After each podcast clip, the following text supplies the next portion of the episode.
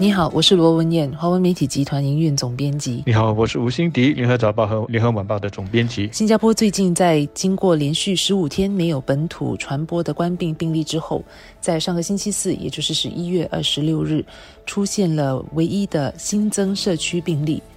在保持了大概两个星期的良好记录之后，突然破零，这起病例自然引起人们的关注和好奇，包括这个人是谁，他是怎么感染到冠病的。他是一名三十二岁的新加坡籍男子，在一家海事业务公司担任工程师。到目前为止还不确定他是如何感染到冠病的。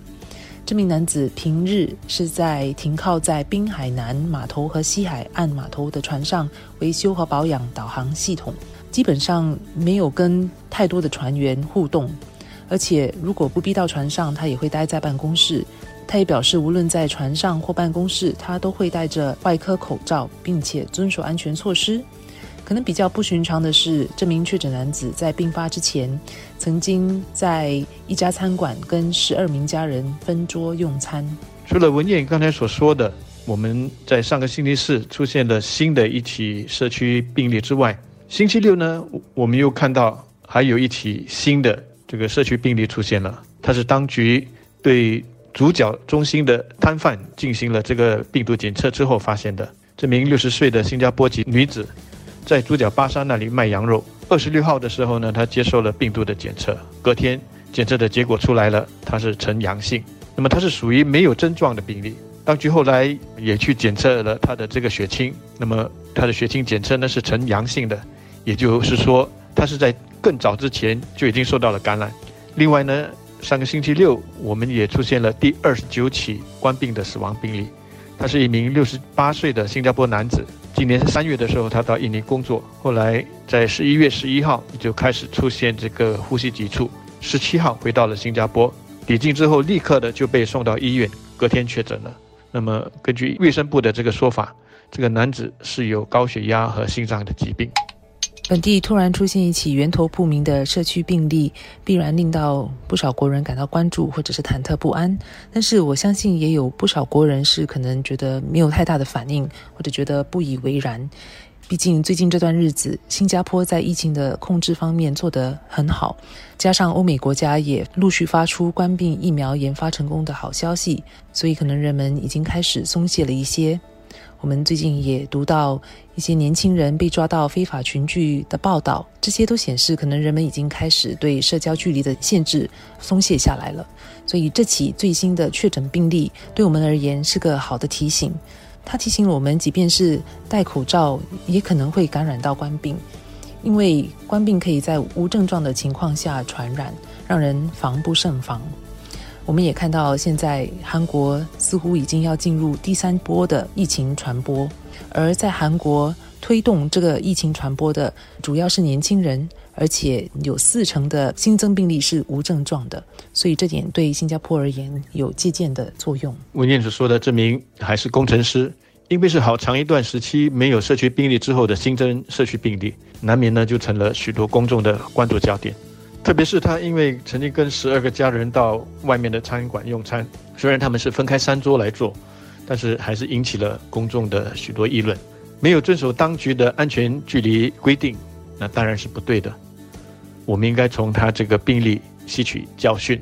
但是我们也要避免反应过急，演变成针对他个人的这个网络攻击，那就不好了。其实我们现在的这个检测能力，跟冠病疫情的初期相比，大大的提高了，因此现在那些跟病人有密切接触的，特别是他的家人和同事，在一开始被隔离的时候，他们就会被检测，而不是等到出现症状或者是隔离期要结束了之后才去检测。那么从这个海事工程师他被确诊的当天开始，一直到今天也过去了几天了，目前呢是还没有跟他有关的这个其他的病例出现，所以我们衷心的希望不会有新的感染群的出现了。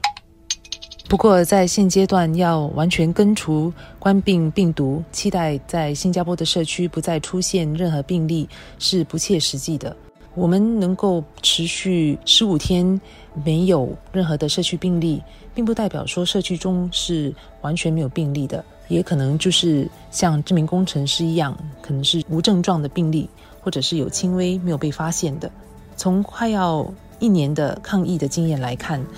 我国所在这方面得到的经验和教训，就是在控制疫情方面是没有捷径可抄的，必须将管控的措施落实到实在的地方，并且要保持耐心，还有沉着的阻断病毒的传播链，同时也要保持警惕。避免再出现像员工宿舍那样的情况的盲点，避免让病毒在防不胜防的情况下又再度的扩散。所以，有关当局现阶段能够做的，也就是竭力的检测、及时的隔离，并迅速的追踪病例和接触者，尽量把本地的那个社区病例保持在零或者非常低的水平。过去几天的新闻，除了新增的病例之外，其实还有几个大家关注的新闻。比方说，公务员年底不会有年终的可变动花红，以及新的这个经济数据，还有呢，就是关于旅游消费券的这个发放，还有适用的这个详情等等，这些新闻其实都是息息相关的。你如果把这些新闻串联起来来看，你就会看到，我们一方面要继续的努力防止和控制疫情的扩散，但是另一方面，我们的经济活动也得设法的继续下去。不然呢，我们的收入、我们的花红、我们的生活，最终都会受影响。因此，不惜一切代价的去追求零社区病例，未必是明智的。正如我刚才所说的，跟疫情初期相比，我们对于这个病毒的认识，包括它怎么传染、要怎么治疗等等，要比之前要有把握许多。